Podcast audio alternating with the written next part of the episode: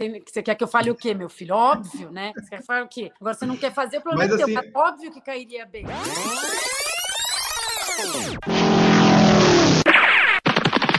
Escute agora o Por Falar em Correr.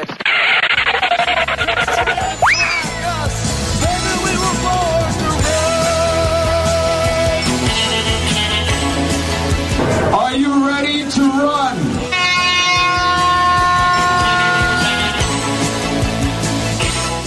Começa mais um episódio do podcast do Puro Falar em Correr. Estamos aqui novamente. Sim, sim, sim. Saiu no seu agregador de podcast mais um episódio. E esse aqui você já sabe, aí está o título, né? É muito comum, você já sabe a entrevistada antes, né? Do, de tocar o episódio. Mas para conhecer de fato, você tem que dar o play. Está me ouvindo aí já né? Saiu segunda-feira este episódio. O meu nome é Enio Augusto e eu vou conversar aqui com a treinadora, a corredora, atleta e mais um monte de coisa que ela vai falar aqui depois para gente, a Camila Hirsch. Tudo bom, Camila? Tudo ótimo, Enio. É um prazer estar aqui com você e com todo mundo aí do seu canal. Muito bacana. Obrigada, obrigada pelo convite. Maravilha, foi sugestão de, de ouvintes, né? Às vezes eu fico catando aí no Instagram, às vezes eu vou, passo num perfil, vou num story, vou caindo aqui ali, vou vendo, e às vezes as pessoas mandam sugestão de direct, né? E daí a gente vai conversando, se a pessoa aceita e tal, a gente acha uma data e pronto. Então, eu que agradeço aqui, é, você está participando conosco.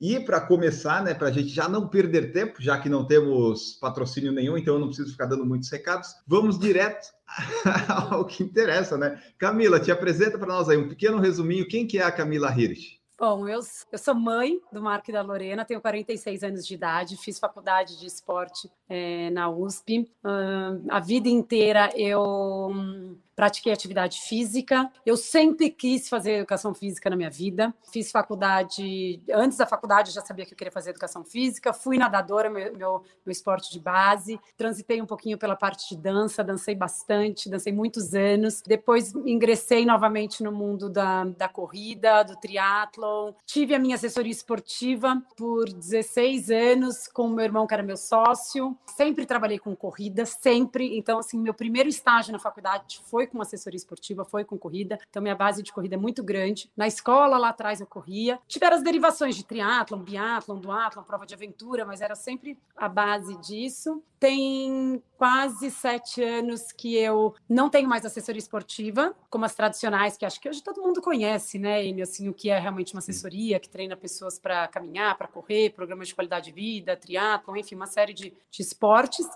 E eu tenho, hoje eu tenho um caminhão, que é uma academia móvel. Obviamente, com a pandemia, tudo ficou meio transformado, que eu dou treino de fortalecimento no Parque do Ibirapuera para um grupo de alunas. Apresento o programa Band News em Forma na Rádio Band News FM já tem 10 anos durante quase 10 anos eu fiquei apresentando junto com a Renata Venere, que era jornalista, hoje tem outra apresentadora. Hoje eu estou engrenando assim nos treinos online, sou treinadora, né? Desde então nunca parei de ser treinadora, uhum. por mais que eu estivesse na rádio. E é isso, e tento jogar todos os pratinhos para cima e arrumar tempo para treinar no meio disso tudo.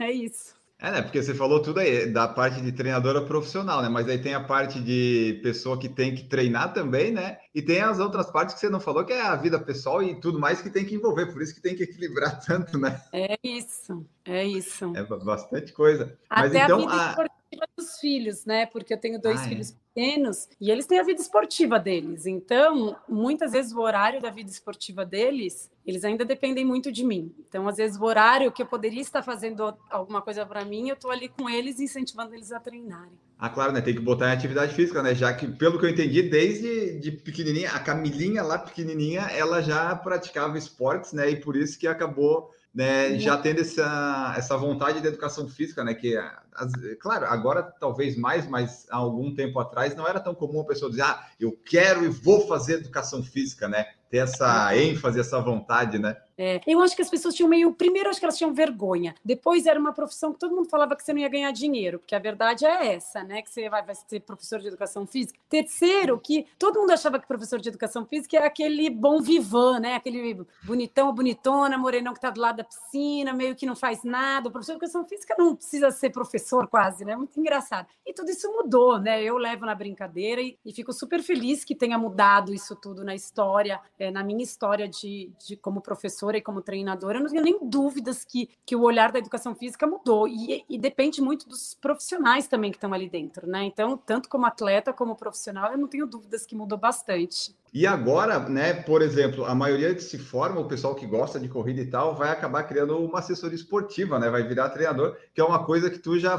criou há um tempão e até já, já, já quer dizer, não é desistiu, né? Mas trocou, né? Mas você criou há bastante tempo a Personal Life, quando você criou, né? Sim, na verdade, Enio, foi uma coisa assim. É, eu trabalhei com o Marcos Paulo Reis, foi meu primeiro estágio. Eu, na faculdade, eu tinha 17 para 18 anos, logo que eu entrei na faculdade, eu fui estagiar com o Marcão, porque eu, eu tinha nadado, eu estava na faculdade, eu sabia que eu ia precisar fazer estágio, e eu tinha um amigo meu, que é o Aulo Selmer, que também hoje tem, é, ele também tem programa na rádio, ele também tem uma assessoria esportiva, o Aulus, e ele trabalhava, ele estagiava com o Marcos Paulo. E aí ele falou: pô, por que, que você, já que você entende pra caramba de natação, por que, que você não vai? Eu não tinha, na verdade, entende, porque eu tinha nadado, né? Não é que eu entendia. Então, por que, que você não vai lá no Marcos Paulo? Eu falei, putz, eu vou, eu tinha 18 anos. Aí eu fiquei Uh, seis anos com o Marcão. Então eu entrei quando a assessoria do Marcos Paulo era uma das pioneiras. Tinha ele, tinha o Branca, tinha muito, muito poucos, né? O Butenas era aluno dele ainda. Imagina, o Butenas não tinha ainda nem assessoria dele. Então eu entrei lá para estagiar, fiquei seis anos com ele. Aí com 24 anos eu saí, montei a Personal Life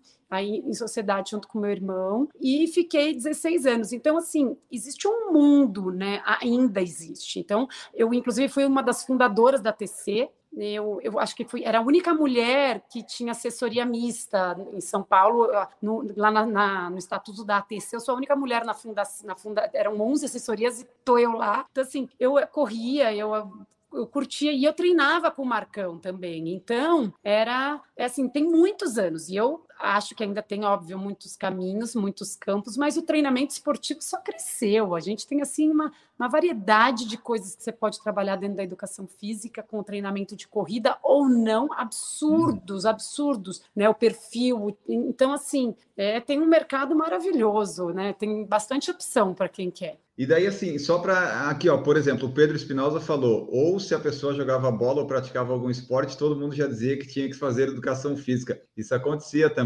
Ou, ou, se a pessoa dizia, ah, eu gosto de escrever, ah, então vai fazer jornalismo? Era um teste vocacional muito bom que a gente fazia antigamente.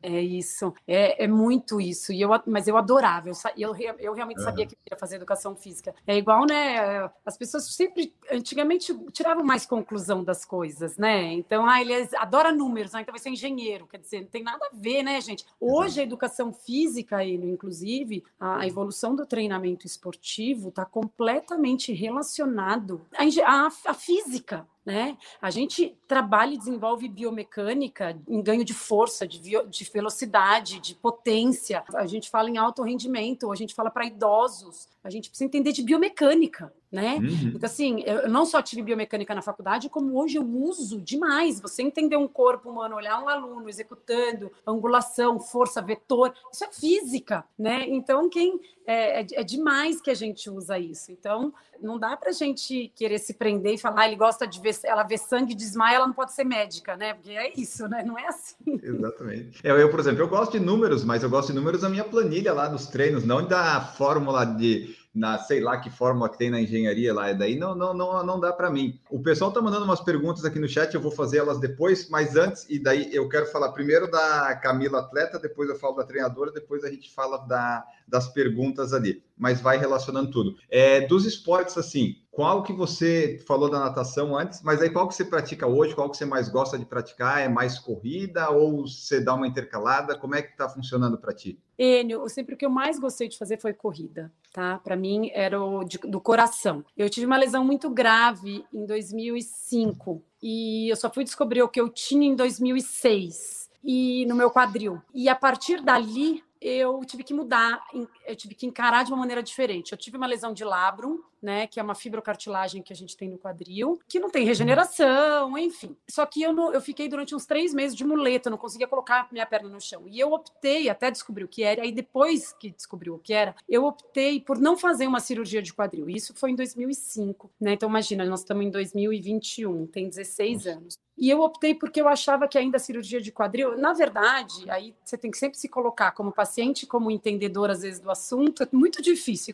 é muito complicado, né? Como atleta. Essa lesão não foi uma lesão proveniente da corrida, ela não é característica da corrida, tanto que eu não sentia correndo. E, inclusive, foi quando eu voltei da maratona de Boston, eu tinha feito índice para eu voltei da maratona de Chicago em outubro, eu tinha feito índice para Boston, eu já tinha o índice para Boston desde a minha primeira maratona, mas eu tinha, naquele ano eu tinha resolvido que eu ia fazer Boston em abril, né? Aí o que, que aconteceu? Eu voltei no avião, eu comecei a não conseguir colocar a perna no chão, falei que estranho, mas eu não tinha feito a prova, eu tinha ido para a maratona de Chicago lago, para acompanhar os atletas, né? Uhum. Então eu tinha feito em Paris o índice e aí eu ia para em abril do ano seguinte eu ia para Boston. E aí eu, eu fiquei até descobrir, aí eu falei eu não quero fazer cirurgia de quadril, não vou fazer. E aí eu fiquei tratando durante uns dois anos e meio eu fiz fisioterapia. Eu tipo me trocava para ir para fisioterapia como se eu tivesse fosse eh, atleta. Eu ia de roupa, o fisioterapeuta olhava para mim e falava, mas como assim? Eu falava, não, é o meu treino, porque eu só podia, só fazia fisioterapia. Durante quase dois anos, um ano e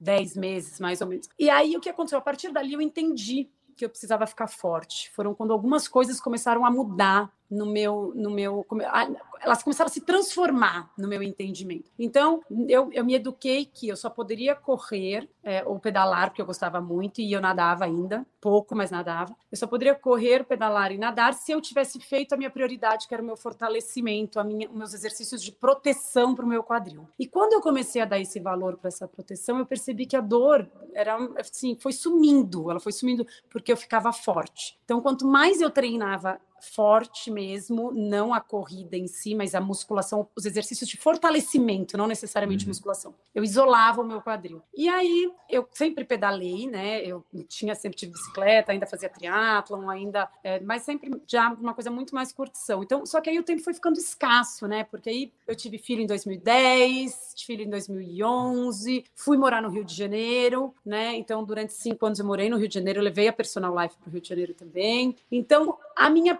eu sempre gostei muito de correr, mas a minha prioridade de, a partir de então é o fortalecimento. Então, assim, eu faço meu fortalecimento quando eu tô me sentindo bem, aí eu corro um pouco, eu brinco um pouco, mas eu nunca mais cheguei a correr o que eu corria, tanto de intensidade como de. O ano antes da pandemia, eu estava voltando, assim, durante um ano, um ano e meio, distâncias mais curtas, assim, entre 5 e 10 quilômetros, né? Até uma hora, uma hora e pouquinho no máximo de treino. E queria voltar, tentar correr, mas aí veio a pandemia e agora uhum. a minha vontade é de voltar de novo em algum momento, mas a corrida é, é o que eu mais gosto. A bicicleta eu faço, mas nunca foi a minha grande. Eu fazia, às vezes eu saio pedalar de vez em quando, e a natação eu abandonei totalmente desde 2010, nunca mais eu nadei. A natação faz um tempão, então.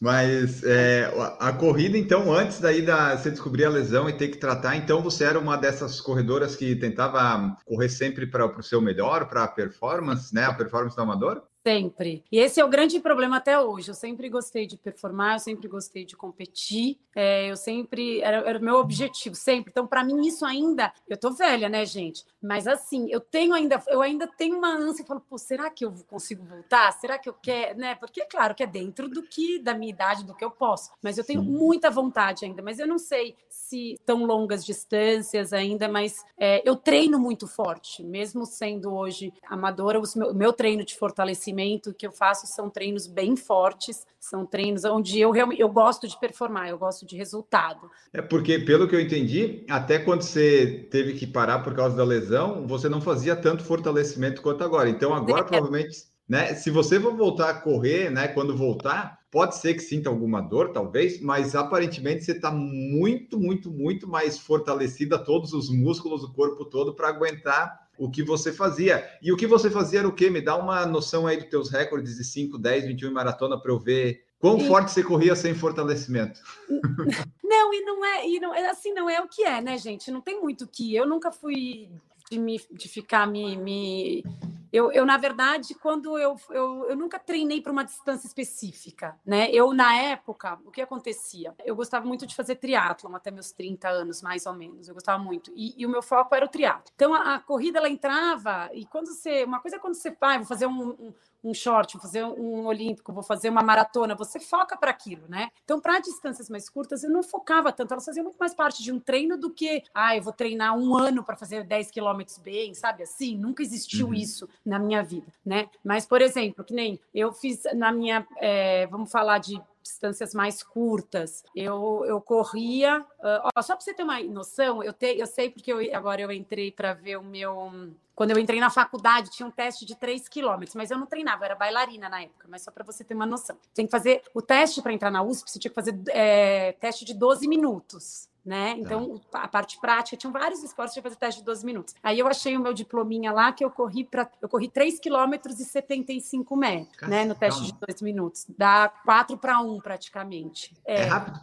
É rápido. Eu, mas eu não treinava nessa época, só você mas eu era jovem, né? Então, eu, eu, eu nadava, enfim. Então, aí depois disso, eu fazia normalmente quando eu treinava assim entre 20 e 30 anos de idade, 5 mil para 3,45 quilômetro, 3, né? Era, era entre 3,45 e 4, sempre foi nesse, nesse aspecto. Até os, até os 10K, mais ou menos. Eu um dia eu peguei um. um eu tenho uma. É que uma vez que eu fui na prova da track field, eu não lembro, em torno de 40 minutos, 42, sempre foi meio. Né? Uhum. O que eu sei, os meus tempos exatos são as maratonas que eu fazia, que eu fiz quatro maratonas, mas eu fiz quatro maratonas também assim. Pra você ter uma noção, eu corria três vezes por semana, que era o tempo que eu tinha, porque eu tinha que dar conta da assessoria, e todo mundo fala: nossa, para você correr maratona, você tem que. E eu falava, gente, eu corria três vezes por semana. Três vezes por semana eu corria. Eu não fazia fortalecimento e eu fazia a prova, né? E a minha primeira maratona foi Chicago, que foi 3,49.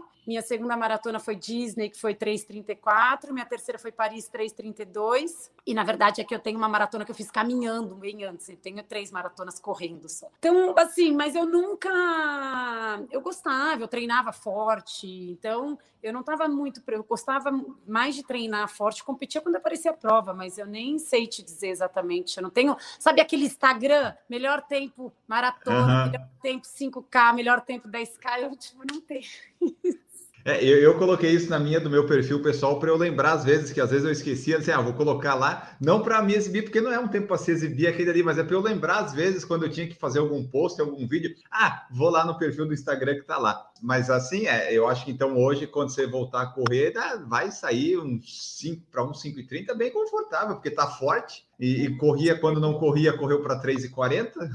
É. claro, né, tem a idade, mas ok, né? É, tava, tá bem. Então, depois dessa lesão que você teve, é que tu viu a importância. Quer dizer, claro que a gente já sabe a importância, mas daí fazendo na prática, tu viu é, essa coisa do treinamento, e daí que foi essa mudança para, tipo, é, sair da assessoria e montar o seu próprio é, caminhão de treinamento, seu pro, projeto? É, eu, Como é que é? Eu tenho um grupo que chama Movimento Camila Hirsch, né, tá. que é ITH, e eu dou, eu dou fortalecimento. É isso, né? E eu tenho uma academia móvel que eu levo, que eu levo os acessórios, que eu levo tudo dentro. Eu tenho um mini trampolim, eu tenho kettlebell, eu tenho elástico, eu tenho. Isso em São Paulo? Barra em São Paulo. São então, Paulo. se eu ver um caminhãozinho em São Paulo, pode ser que seja o da Camila, se tiver escrito. É lindo, a... ele é preto, ele é lindo, inteirinho preto, assim, ele é uma graça. Lá no Ibirapuera, agora não, né? Porque já voltou, voltou metade, depois não voltou, agora, enfim, mas tá lá. É, até semana que vem tem treino lá no Ibira. Vai ter agora alguns dois, dois três treinos aí aberto, abertos. Mas é, você falou um negócio engraçado, um negócio legal, que assim, eu nunca fui, por exemplo,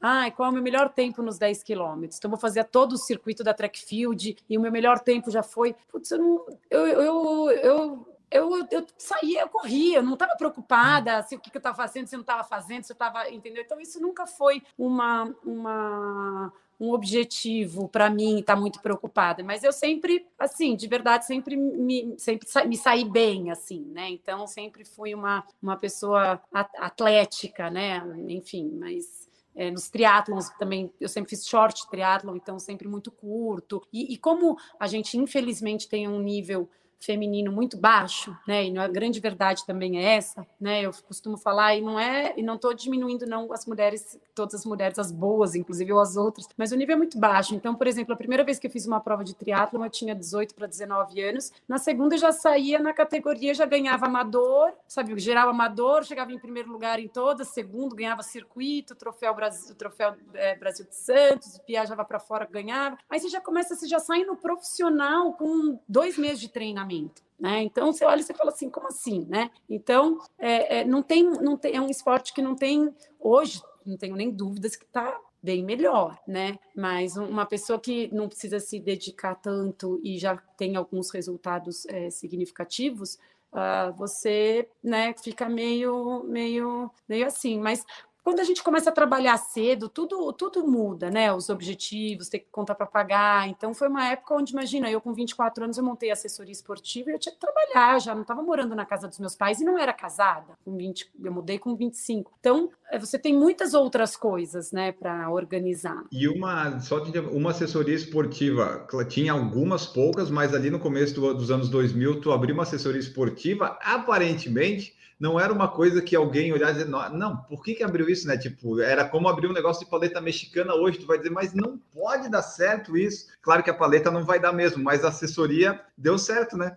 Deu, não, e inclusive, eu até no começo falei, ah, acho que todo mundo sabe que faz uma assessoria, porque lá atrás eu tinha que explicar, você imagina, eu chegava, ah, o que, que você faz? Eu tenho uma assessoria esportiva. Então, mas o que, que é uma assessoria esportiva? E eu hum. tentava explicar e a pessoa, tipo, a pessoa não entendia, não era tão simples assim. É, e eu treinava né? isso. Eu treinava até ter que explicar para as pessoas, entendeu? É que nem podcast, o pessoal agora ainda não sabe, mas antigamente, em 2012, quando a gente começou, não sabia mesmo. Aí tinha um textinho, podcast é tipo um rádio que você pode ouvir a hora que você quiser, agora não precisa mais ficar falando, agora o pessoal já sabe. Isso. E daí, quando é que surgiu esse, o movimento Camila Hirsch, que você decidiu que ia focar nessa parte? Que está aqui no, na bio do Instagram, né? Treinamento é. para todos, 100% responsável, divertido e saudável. Responsável e saudável, eu acho muito importante, mas o divertido é uma coisa que, se for divertido, fica mais fácil, porque fortalecimento é chato, assim, né? Na minha é. opinião. Eu sei que tem que fazer, a Gigi, que participa conosco aqui, sempre fala, né? Porque o fortalecimento é lá para a vida, né? Não é para você, para o seu esporte, é para você né, conseguir viver, ser funcional mais velho.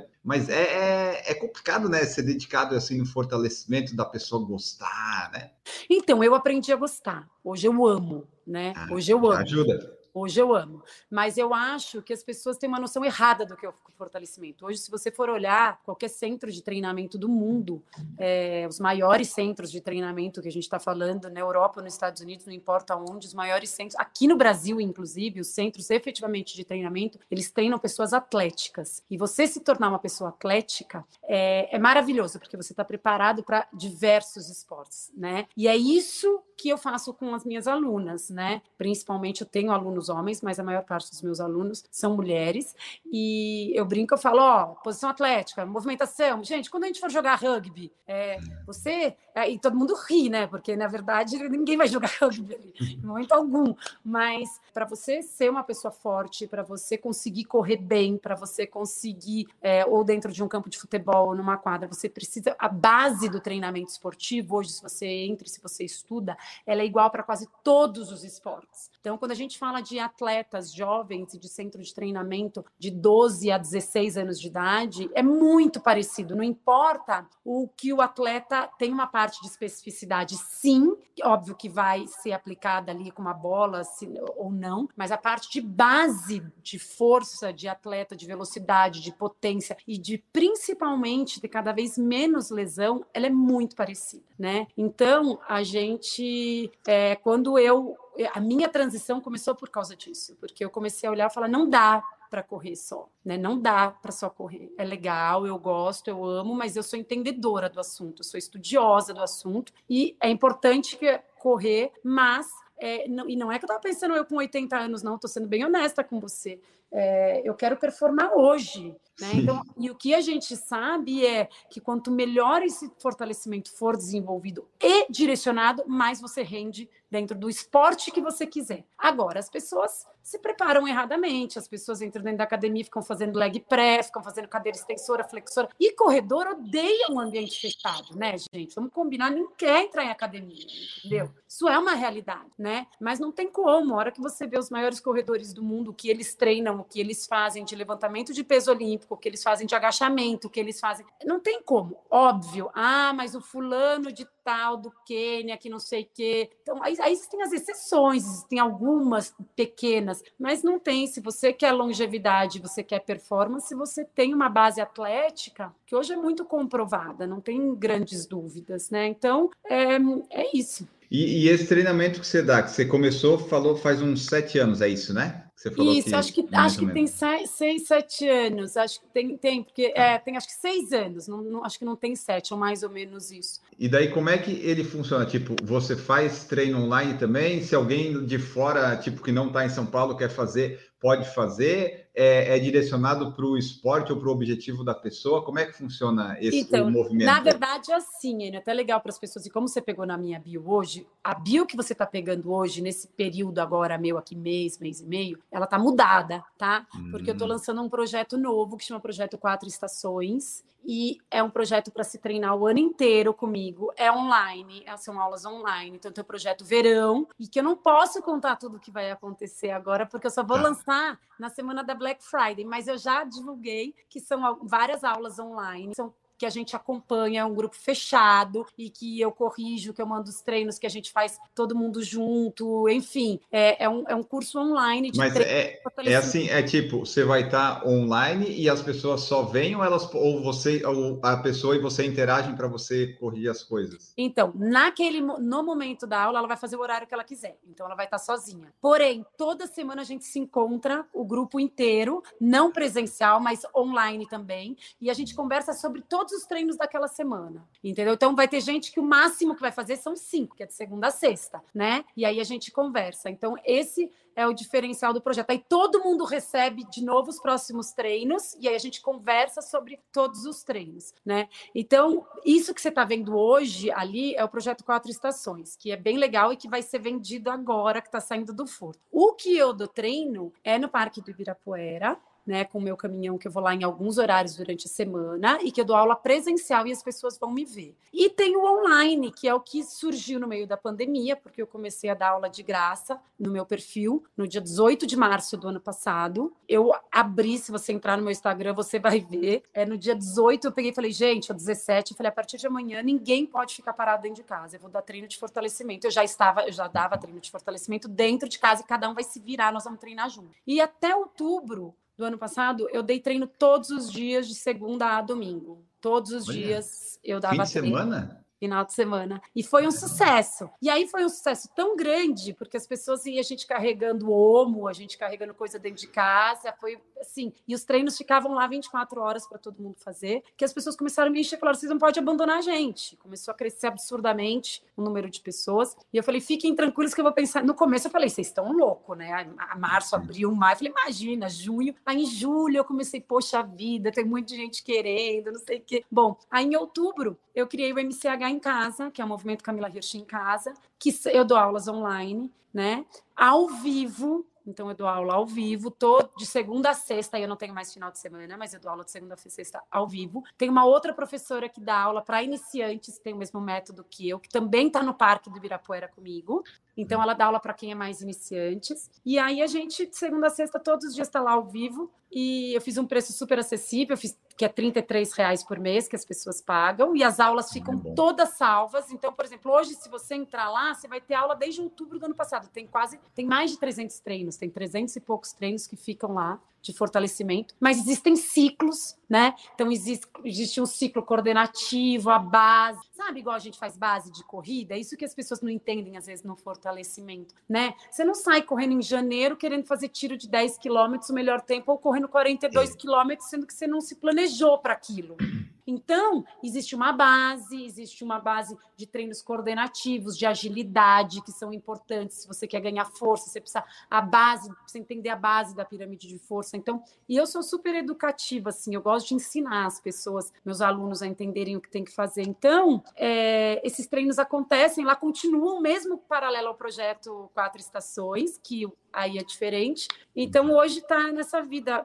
E eu, para mim, foi uma surpresa, porque eu não vejo as pessoas, né? Mesmo no que eu faço ao vivo, eu não vejo. Mas, por exemplo, eu viro e mexo no treino, eu entro e falo, gente, quero ver alguém aqui. Ou me manda vídeo, ou cobro, me mandem vídeos. Hoje eu quero vídeos desse exercício. Aí as pessoas me mandam, aí eu analiso os vídeos e aí eu retorno para elas. Né, explicando o que, que precisa melhorar, não, ajuda a ajustar carga, comprar acessório, enfim. É isso. Tá, porque é, mesmo a pessoa fazendo, né, se não está vendo, ela pode eventualmente estar tá fazendo algum movimento errado, mas é muito pior se ela não fizesse nada, né? E, tipo, é difícil errar 100% os, os movimentos e exercícios, que eu acho que os que você dá não é uns exercícios que a pessoa vai conseguir errar tão grosseiramente, né? As, Vão, os... eles erram. Não, é, não é? Tá erram. Você tá errado. Então, é isso, que aí vem o povo dar palpite. Inclusive, eu trabalho com movimentação, eu não faço exercício. É muito difícil a gente fazer exercício muito isolado. Ah. E é isso. São exercícios extremamente neurais, exercícios mais inteligentes, exercícios é, multiarticulares. Tem os isolados? Tem, mas eu não trabalho, eu faço questão, falo, gente, me manda. Então, existe um trabalho de mobilidade que é fundamental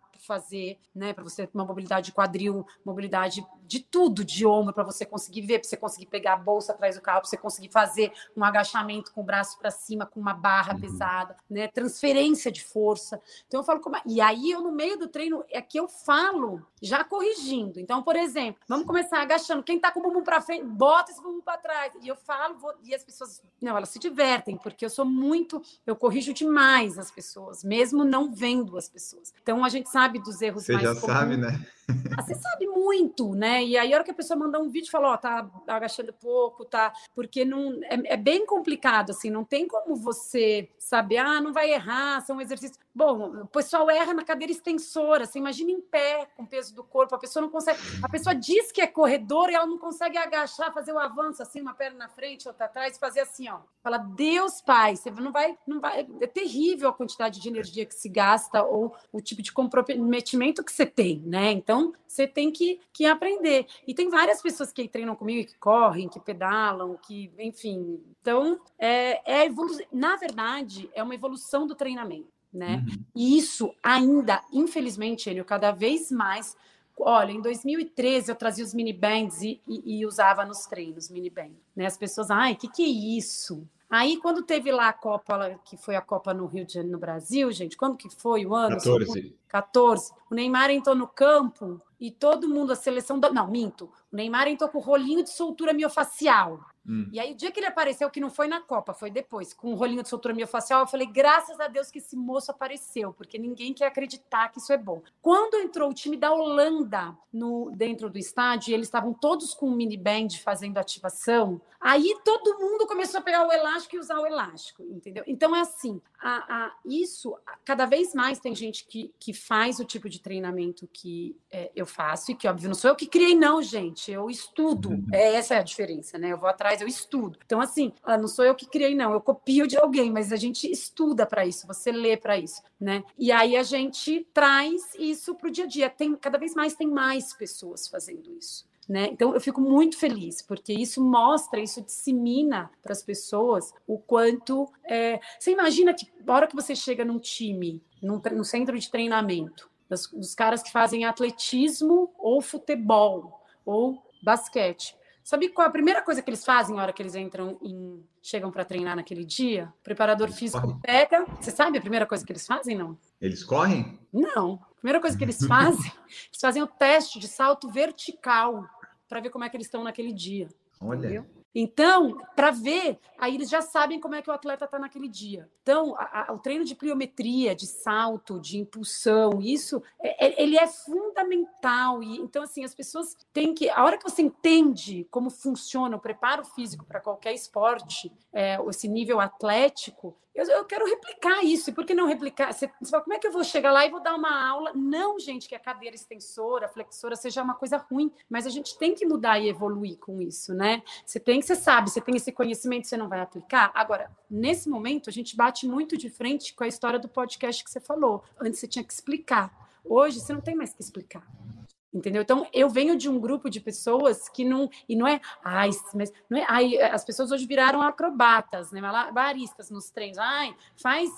Bota a perna aqui, é um. Não, o básico é bom pra caramba, entendeu? Mas, né? Funciona. Mas que básico que nós estamos falando? de base, né? Uhum. Então, o que, que, é? Porque aí vira tudo chavão, sabe? Ah, o básico funciona, vai lá três séries de. Não, pera lá, né? Você não está rendendo o que você pode render. Então, a hora que você tem esse tipo de conhecimento que você estuda e que você trabalha, você quer passar isso para as pessoas, né? Então, por que não uma mulher que tem 30, 35, 40 ou 50 anos de idade, que atleta que faz ativação neural antes do treino? Né? As pessoas falam, nem sei o que é ativação neural, existe ativação neural, o quão preparado você fica para fazer um treino de força, para ganhar força, né? para ganhar impulsão. Então, claro que hoje com as redes sociais, ficou mais fácil, né? Porque você vê aqueles, aqueles atletas tudo, eu digo bonitão, porque, né, tudo performando, as atletas, homens, mulheres, eles colocam tudo em rede social. Aí vai lá e filma a moça fazendo um movimento, fala, nossa, então eu tenho que fazer isso, né? Mas por que você está fazendo isso? Como uhum. você está fazendo isso? Quando você está fazendo isso? Para que que você está fazendo isso, né? Então, é, isso é super uh, uh, importante você saber e aplicar no momento certo para você conseguir é, o que você quer, né?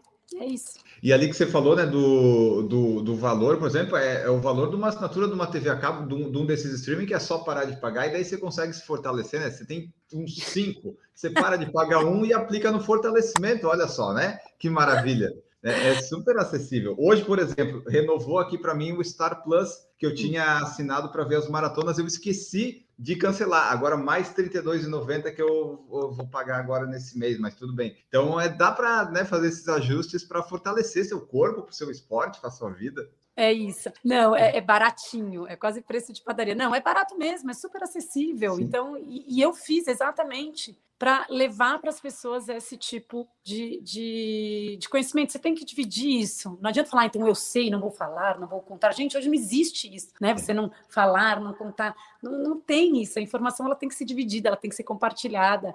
Então, isso é o mais, é o mais importante. E é barato mesmo. É bom. É, então. E, e aqui, ó, falando em o, é, é, opiniões e coisas compartilhadas, eu vou ler o que o pessoal está trazendo aqui. Primeiramente, eu vou trazer a mensagem da Daisy Mayumi, que falou assim: Camila, que incrível te ver no PFC. Você me salvou na pandemia, quatro meses sem correr, só fazendo suas lives. Falou aqui, ó. Uh, vou até colocar na tela. É muito competente, super divertida. Nas lives eu me senti aluna dela. Altos papos e até broncas. Ah, que legal. E aí, a Obrigada, Daisy, Ela que foi mandou aqui uma. Quando ela mandou a sugestão para mim, ela falou, não, ela falou: a Camila foi super proativa no começo do lockdown, compartilhando os treinos e fala de atividade física de um jeito tranquilo e sem neuras. E deu assim: vamos tentar. E daí a Deise agora aqui agradece, Enio, obrigada pelo retorno, melhor podcast ever, ó. É, eu tenho que ler os elogios para nós também, né, de vez em quando. Mas quando, claro, gente. quando chega um. Sucesso. Mas então tá, a Deise aqui então fez bastante o seu, seu treinamento durante a pandemia. Nós temos aqui Ana Almeida, Ronaldo Martins, Wagner da Luz, o Pedro Espinosa também. Aqui, ó, a Ana Almeida perguntou: como você vê a evolução do corredor? Quando seria o auge e até quando uma pessoa estaria bem para correr? Nossa, Tem, dá para identificar. Eu, por exemplo, com 34, como é que eu sei quando é que vai ser meu auge? Quando eu nunca mais fizer o tempo que eu fiz, que daí isso foi há sete anos já. Então, depende, então, depende de tanta coisa, né? É, depende da idade, depende principalmente de como a pessoa se preparou o que ela fez naquele preparo, né? Porque a gente já passou por várias fases de menos é mais, quantas vezes, ah, então se eu correr mais vezes, eu vou correr melhor, se eu vou correr menos, se eu correr menos vezes, eu vou correr, né? Tem que entender, tem que tem sim, dependendo do tipo de corrida, a gente tem que saber como é que é o VO2, não tem muito que tem que falar, tem tem VO2 é VO2, gente. A gente evolui muito pouco dentro dele. Então não adianta uma pessoa que tem VO2 25 achar que ela vai com 50 anos está melhor do que quando ela estava com 22 anos de idade, né? Então, é, você tem que analisar, na verdade, o, a, a, a, situação, né, o momento de cada um, mas a gente vê pessoas, assim, não são grandes exceções, pessoas que realmente mudam, porque a corrida, ela tem, como todos os esportes, na verdade, né? Ela tem a junção de muita coisa, né? Então, eu já vi pessoas, putz, a gente já viu de tudo, né, gente? Então, assim, é gente que está numa fase que não foi o melhor preparo,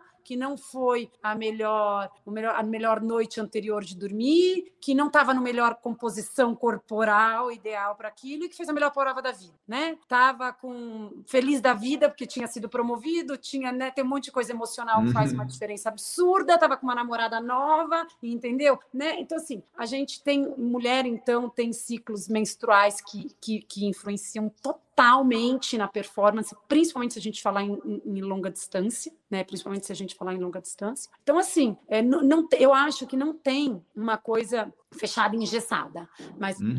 uma, uma coisa é fato: a gente tem condição cada vez mais, e por isso que a gente vê cada vez mais atletas de futebol, atletas de atletismo, atletas do vôlei, mais velhos, do tênis, gente, qualquer atleta conseguindo performar ainda com idades mais avançadas. E cada vez mais vai acontecer isso. Não tem como, uhum. né? Uma das coisas, por exemplo, que a gente mais fala hoje em centro de treinamento, que é deixar as pessoas escolherem o esporte a partir dos 15, 16 anos, não antes Quanto mais você expor as pessoas, as crianças até os Sim. 12, 13 anos de idade na variedade, melhor é. Para quê? Para você desenvolver lá na frente. E a parte aeróbica, por exemplo, é a última capacidade física que a gente desenvolve, que demora para a gente poder desenvolver, que é a partir dos 20 anos dos 20 aos 29. Então, por isso que eu falo, quando alguém fala assim, meu filho está correndo, andando de bicicleta com 10, 12 anos, eu falo, ah, coitado, bota para fazer outra coisa, deixa isso para frente. Não falo, mas pensa, eu fico, aham, eu falo, é, que lindo, entendeu? Não é que não é para ele andar de bicicleta, não, viu, E? Não é isso, nem correr, mas não, não é o melhor momento para se fazer aquilo, falando da parte física. Então, assim, Ana, eu acho que nunca é tarde, nunca é tarde tá? Uhum. Acho que a gente usar pílulas mágicas não existem, porque também tem gente, ainda mais corredor, assim, eles querem correr, correr, correr, correr, querem fazer a melhor coisa, mas a hora que fala de fortalecimento, hum, mas você quer mesmo melhorar? Você acredita? Você quer dar tempo para é. aquilo, né? Ou quer entrar na sala de musculação e ficar lá na cadeira adutora e abdutora, né? E, sim, então uh, você se dedica a isso, você acredita nisso e vai. Então eu acho que é, eu já vi muitas pessoas acima dos 40 fazendo os melhores tempos, né? Agora chega um momento sim que a coisa fica, já vi gente acima de 50, então depende também do seu histórico, né? Se começou aos 50 50, né? Isso, isso, isso. Tipo o Drauzio Varela começou aos 50 né? e ainda correu bem umas maratonas ali. Então, então vai ter uma decadência física, mas mesmo assim tem. A gente vê várias é, matérias com idosos com 70, 80, 90 anos. Ele não vai correr os 10 quilômetros lá que ele corria para 40, mas ele vai correr 10 quilômetros porque, né, está saudável, se manteve ativo e tudo mais. Mas até uns 40 anos, Enio, aí tem as variações mais para cima. Eu acho que a gente consegue, se fizer um, um bom a gente consegue ser melhor do que a gente era. Ah, é porque o que tem de gente começando a correr depois dos 35, 40, porque daí começou a engordar, teve filho, quer ver o filho crescer, tem que ficar em forma, né? A gente vê bastante, bastante gente que a gente entrevista aqui é isso. Começa a correr por quê? Ou porque teve filho, né? Queria ver o filho crescer e não sabia se na condição lá ia dar, ou teve um acidente ou alguma doença que mudou a vida, assim, não, agora eu vou me cuidar. É isso, é isso, é isso. São alguns sustos que a gente toma, né? Uns tapa na cara, assim, né? Quando mais jovem é difícil. Acha que a carcaça vai ficar boa para sempre. Bom, deixa eu ver aqui o que mais. O Ronaldo Martins falou que a corrida sempre esteve na vida dele. O Pedro Espinosa perguntou, e eu acho que tu meio que já respondeu, vê se ainda tu queres complementar algo, que ele perguntou assim, ó, tu acha que exercícios pliométricos têm relevância na preparação para a corrida de longas distâncias? Sim, por quê? É o seguinte, Pedro, a gente fala que normalmente as pessoas, vou dar falar um pouquinho de teoria, mas eu acho muito legal e eu adoro isso. O que, que acontece? Ah, ah, tá, mas não vai fazer diferença tanta força, né? Qual que é a fórmula da força? É massa vezes velocidade, tá? Quem que ganha uma maratona? O mais Quem rápido. Que... O mais veloz. Quem ganha uma maratona, se quer melhor, é o mais veloz. Então, isso é fato. E para você ganhar mais força, para você ser mais veloz, você precisa de mais força. E um dos exercícios que a gente mais consegue ganhar força é a pliometria, tá? E a pliometria, por quê? É a pliometria. A gente consegue acelerar a gente tem a fase excêntrica, aonde a gente ganha mais força na execução de biomecânica de movimento é na fase excêntrica, tá? Por quê? É muito mais difícil você. Por que, que as pessoas, e hoje 80% das lesões de posterior de coxa, que tem muito em esporte, é a lesão que mais tem praticamente, é uma das mais, ela, joelho, enfim, é no momento de desaceleração que as pessoas lesionam. Elas não, não se lesionam no momento da aceleração. A não ser que tenha um acidente, né, gente? Aí, uhum. né? Tipo, mas o mais difícil é o desacelerar, é onde a gente precisa aplicar mais força, onde a gente ganha, ou seja, a gente desenvolve mais força para o nosso corpo. Então, se você partir desse princípio, a pliometria, ela é fundamental. Agora, ah, mas ela só vai fazer diferença nos primeiros cinco minutos. Não, não é assim. Ela existe já alguns estudos que você consegue aplicar, poupar energia para distâncias um pouco mais longas. Agora, como é que você vai saber disso, sendo que numa prova choveu, fez frio, numa maratona, na outra estava a temperatura ideal, um, entendeu? O carboidrato estava diferente, é, você. Então, assim, são muitos fatores para que aquilo uh, você chegue à conclusão daquilo, mas é, é fundamental o treino pliométrico. Só que tem gente que acha que treino pliométrico, quanto mais é melhor. Existe um volume de pliometria, porque ele é muito intenso para o corpo o treino de pliometria. E, e, a evolução dele também é fundamental, porque tem gente que acha que pliometria é saltar em caixa alta. E não é saltar. Ah, isso eu ia perguntar, é, é o saltar e, e, continuar pelo menos mais um, né? Não é só saltar na caixa e parar, né? É, é saltar e depois, quando você cai no chão, saltar de novo, alguma coisa assim. A gente fez um de potência de corrida, é, a Gigi falou disso, mas eu juro que eu não lembro mais exatamente, por isso que eu estou perguntando de novo. É, a pliometria, na verdade, é você sair de um ponto. Eu gosto de dar o exemplo do pular corda. É você contrair e esticar o mais rápido possível, é, contrair e esticar sua musculatura o máximo. Então, pular corda, por exemplo, é um exercício pliométrico. O saltar em cima da caixa, você sai do chão e você vem para cima da caixa. Isso. Pliometria aqui, o seu deslocamento é só para cima, o seu deslocamento não tem a parte de baixo. Tá? E você aumenta a intensidade da pliometria, como, por exemplo, fazendo movimentos. Já a gente, Gente, gente que corre adora assistir aqueles Instagrams dos caras que saltam alto e ainda no ar eles viram e vão para o lado, daí viram do outro lado e saltam para o outro. Isso, você vai aumentando a intensidade, né? Que você vai fazendo. Daí você faz uma perna só. Você imagina a carga que é para o corpo, é o quanto você consegue absorver e jogar de volta. Então, isso desenvolve uma força muito grande. E o interessante de você desenvolver uma força muito grande é você não estar suscetível a lesões.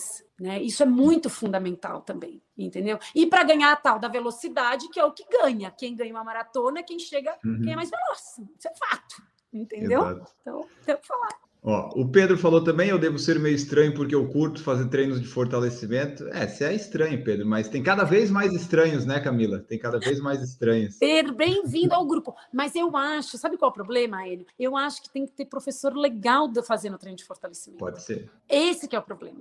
Ó, por é... exemplo, não, é, desculpa te interromper. Por exemplo, eu não não estou fazendo fortalecimento atualmente, eu só estou correndo todos os dias. E eu notei que meus tempos e tal, eu, eu de 5 quilômetros eu consegui melhorar e tal, né? Mas é, então, se eu fizesse fortalecimento, provavelmente seria mais fácil melhorar os tempos, ou porque assim, eu tô já 530 dias correndo todos os dias. Não tive lesões ainda nem nada desse tipo, mas um fortalecimento com certeza cairia bem, né? Tem, você quer que eu fale o quê, meu filho? Óbvio, né? Você quer falar o quê? Agora você não quer fazer, o problema mas, é assim, teu, óbvio que cairia bem, né? Mas assim, e daí fazendo, a, a pessoa ela começa tipo a notar que o corpo tá mais forte, assim, ela tem um prazo de passar daqui uns dois, três meses, tu consegue ver alguma resultado, definição ou resultado na corrida? Tem alguma coisa Sem assim? Dúvida. Ou vai cair no depende? Ou dá para estimar?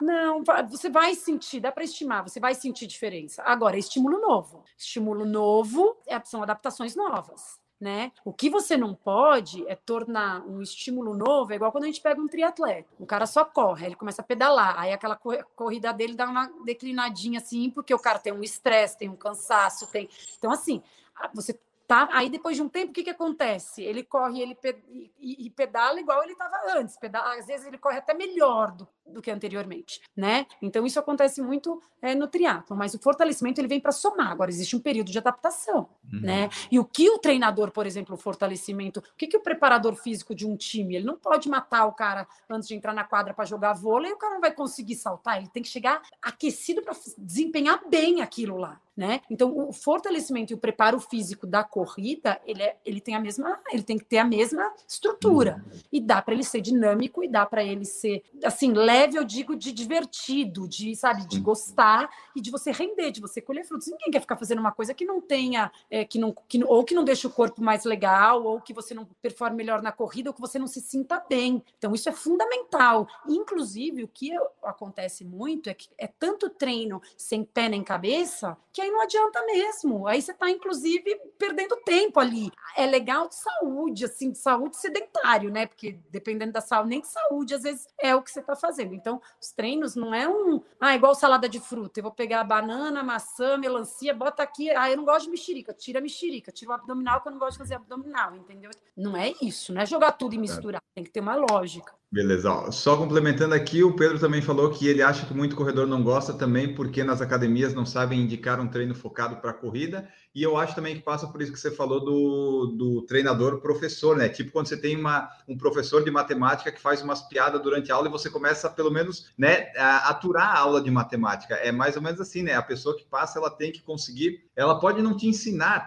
na matemática, no caso, mas pelo menos você consegue lá, de repente, aprender, né? Aturar melhor. Fica mais fácil quando você não vai já é, pré-setado para odiar um negócio. É, eu, eu acho isso fundamental. E o preparador físico tinha que ter. Tinha que ter. Tanto sim. que na Personal Life, eu não sei como é que tá, mas eu imagino que sim. É, a gente foi uma das primeiras assessorias a colocar treino, tanto que era, deve existir ainda, não sei, tem que ver com, com o RI, porque eu saí de lá já tem um tempo, a gente se conversa, mas eu nunca perguntei isso. O tre... Na segunda e na sexta, a gente fazia dois treinos de fortalecimento para os corredores na nossa assessoria. Porque não sei se era, inclusive, de segunda e sexta, porque era para aquele momento onde a gente achava que era importante. Mas, assim, ah, é isso que você falou. O professor de. Por que, que o professor de cursinho a gente adorava, os caras eram um é showman lá na frente? Não é isso que você falou. Então, agora, tem que ter conteúdo, tem que ter fundamento e a pessoa tem que ver resultado. Se a pessoa não vê resultado, gente, ninguém vai querer fazer nada. Por isso que eu parei de estudar física, química e matemática, ainda bem que não precisei mais,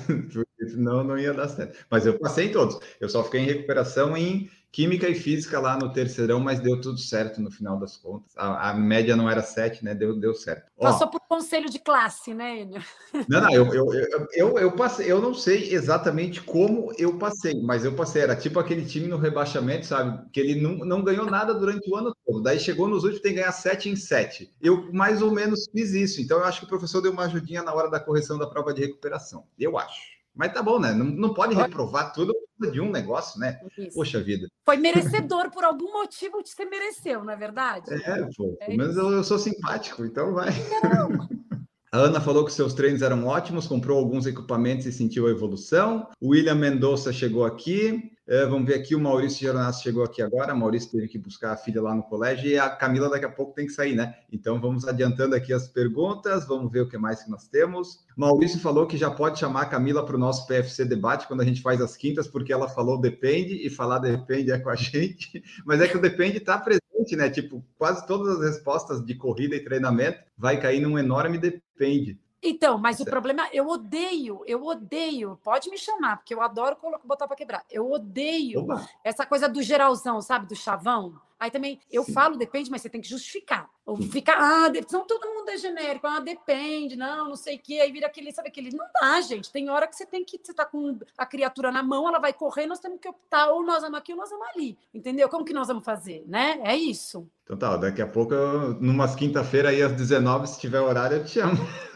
Me chama, me chama, vou adorar. Uh, Ricardo Figueira, Camila, os meus filhos têm seis anos, como se deve apresentar o desporto nestas idades? Ricardo, exponha eles no maior, dos 6 até os 10, 12, até os 10 anos, 11, no maior, maior número de atividades que você puder. Então, por exemplo, quer colocar no futebol, no judô, na natação. A gente sabe que não é fácil conseguir colocar em tudo, porque tem uma agenda, às vezes ah, também tem parte de grana financeira que também não é fácil, mas com criança a gente consegue também muito, às vezes, brincar, né? Então, por exemplo, futebol você consegue jogar com ele junto no final de semana. Tudo tem que ser levado para o lado lúdico. Ginástica olímpica é muito legal para meninos e meninas. Quebrar um pouco essa coisa não, do, do, sabe, da diferença. Os meninos vão para cá, as meninas vão para lá, né? E não é qualquer atividade que também tem aos seis anos, né? Mas uhum. já tem judô, já tem natação, já tem futebol. Tem muitos lugares que tem. Depende, do, eles usam o nome, cada um usa o nome, né? Por exemplo, no meu clube, eu vou falar porque eu conheço, então chama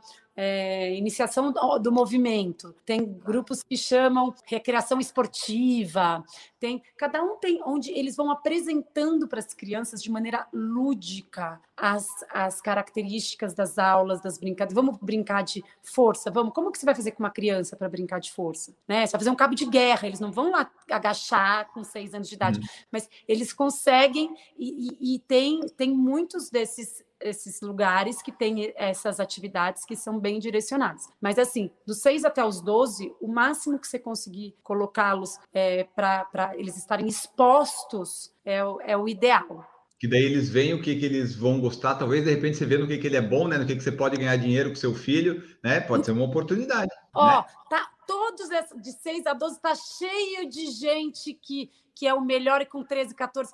Tem muita diferença. O grande problema é que nessa idade tem muita diferença de desenvolvimento. Tem diferença de criança para criança até os adolescentes de até dois anos de desenvolvimento. Então, normalmente, o menino que se sobressai é que, ou a menina, inclusive as meninas, são muitas vezes com 10, 12, 13 anos mais fortes que os meninos porque a gente tem uma, um desenvolvimento pre precoce. Então é muito comum você ver as meninas na escola ou na, na, competiçãozinha de natação dando um pau em todos os meninos. É comum, gente, com 10. Eu tive competição da minha filha esse final de semana de natação. As meninas fazendo os melhores tempos. É comum nessa fase de 10 anos, porque elas se desenvolvem antes, aí depois elas param e aí eles vão embora, entendeu? Então a gente tem que ficar atento, porque se você quiser se aposentar, como o Enio disse, você pode investir naquele momento logo.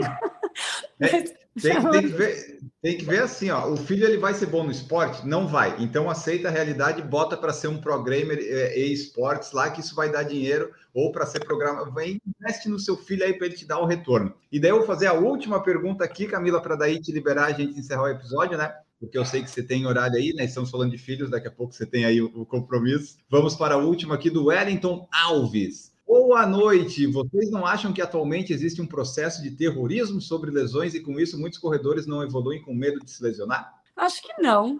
Sabe por quê? É o Wellington, né? O Wellington, é difícil você ver uma lesão na corrida que vem de uma hora para outra. A não ser que a pessoa caiu e tropeçou. A lesão na corrida, ela é aliment... ela vem, a gente sente. Ah, sente no... depois do treino, aí depois de uma, duas semanas no finalzinho, aí depois de mais duas, três semanas no meio, aí mais uma semana já no começo, aí ela não some, ou seja, é muita negligência, né? Assim, que a gente, às vezes, o corredor, porque não, é só alongar, não quer falar direito com o treinador, enfim, a gente, eu acho que não, eu não acho que é terrorismo, não. Agora, se alguém faz terrorismo, aí o problema é daquela pessoa que faz terrorismo, né? A gente tá ali para falar, não, a gente não quer que eu. Ai, gente, não, cuidado, você não pode se lesionar. Não, ó, não pode se lesionar. Qualquer dor, fala comigo. Dor que aparece do dia para noite, aparece ali uma dor absurda, que a pessoa vai ficar três meses sem correr, do dia é difícil. A não ser que tenha uma fratura por estresse, que às vezes eu já tive vários casos, principalmente. Mas mesmo assim, é, é, a fratura vai avisando, né? Nunca tem um dia assim é que dá aquela. Ah, tá, agora vai começar, né? Isso. É um processo. É, então eu acho que terrorismo quem faz é porque é terrorista, mas se a maioria não for, não vai ter problema, não. É que nem aquela coisa, não tem uma data específica assim que vai virar o dia e você vai engordar os 20 quilos que você engordou. Não, é um processo que você só vai reparar depois, quando você olha para trás. Opa, deu Isso. 20 quilos. Ô, Enio, você sabe que eu, as pessoas falam, você falou do fortalecimento, sabe o que as pessoas falam para mim? Nossa, mas é fortalecimento, eu vou ficar parecendo um homem ou musculoso. Eu falo, gente, ninguém acordou, olhou para o braço e falou, nossa, passou do ponto, cresceu demais, agora eu tô feia, tô horrorosa, virei um homem. Não, não existe isso, gente. Ninguém acorda no dia e fala, nossa, exagerei, é. né? Não, tem não um tem a chave mágica. Bom, pessoal, esse foi aí nosso episódio com a Camila Hirsch. Esperamos que vocês tenham gostado, né? Dava para a gente ficar mais um tempão aqui falando, mas né, ela tem compromisso e a gente vai ver de repente, né? Eu, eu falo com a Camila se ela tem uma quinta-feira livre para participar conosco lá. Nessa, eu tenho. Né? Então, ó, de repente. Eu, ó, eu faço programa na rádio e não vem, não, porque a gente sempre no final fala assim: olha, tá convidado para uma próxima e nunca convida de novo. Quando eu falo que tá convidado para uma próxima, eu convido de novo, hein? eu, eu, eu, história. Quando, quando as pessoas falam que aceitam de novo, isso é um problema para as pessoas, porque daí eu começo a chamar para tudo e daí tá lá o Ademir Paulino fazendo live no domingo comigo, comentando a Maratona Nova York. A pessoa deu oportunidade, deu hospedagem, viagem, eu tô indo, sabe? Eu, eu, eu, eu aproveito tudo, eu aproveito. Eu vou adorar, é... então, ó, isso aí é promessa, hein? Aí eu vou ver uma. A gente, a gente conversa no WhatsApp ali, combina alguma quinta-feira. Mas então é isso, pessoal. A gente espera que vocês tenham gostado aí. Né, o pessoal está comentando aqui que gostou bastante, melhor live da última semana, gostei demais, pode convidar mais vezes. Então é isso, ó, o pessoal gostou, o pessoal gostou, Camila, muito Só bom. teve uma live na semana, melhor live da semana? Gente? Não, não, é das últimas semanas, que a gente faz terça ah, e quinta sempre tem. Falou assim. Eu achei que ele tivesse falado melhor live da semana. Eu falei, mas ele é única, adoro. Se fosse, e daí não ia estar errado também, né? Mas enfim, mas é das últimas. A gente faz terça e quinta, né? Várias teve também isso aqui. Então é isso, pessoal. Vocês estão escutando o podcast. É, este episódio acaba por aqui. Camila Hirsch, muito obrigado pela sua presença. Deixa aí teu tchau, os meios de contato, onde o pessoal pode te encontrar. E muito obrigado. Obrigada, Enio. Obrigada por todo o grupo de vocês aí. Adorei estar aqui com vocês. Quem quiser me seguir nas redes sociais, eu tenho o Instagram, que é o arroba Camila, underline, aquele risquinho embaixo, Hirsch, H-I-R-S-C-H. Treinando comigo no arroba MCH em casa e no Projeto Quatro Estações. É isso. Super obrigada. E quem precisar de ajuda, de orientação, me chamem que eu estou à disposição. Maravilha. Então é isso, pessoal. Procurem lá. E tu vê, tu falou o negócio ali do Band News do programa. Eu nem consegui abordar essa parte, mas daí fica para depois. Né? Essa daí não deu, não deu tempo, mas ó, vê como é que a conversa rendeu. Então, pessoal, vocês aí que escutaram, espero que tenham gostado. Saibam que estamos sempre no YouTube fazendo essas lives e você pode participar diretamente lá também. Ou depois mande sua mensagem aí para nós. Ficamos por aqui. Um grande abraço para vocês e tchau!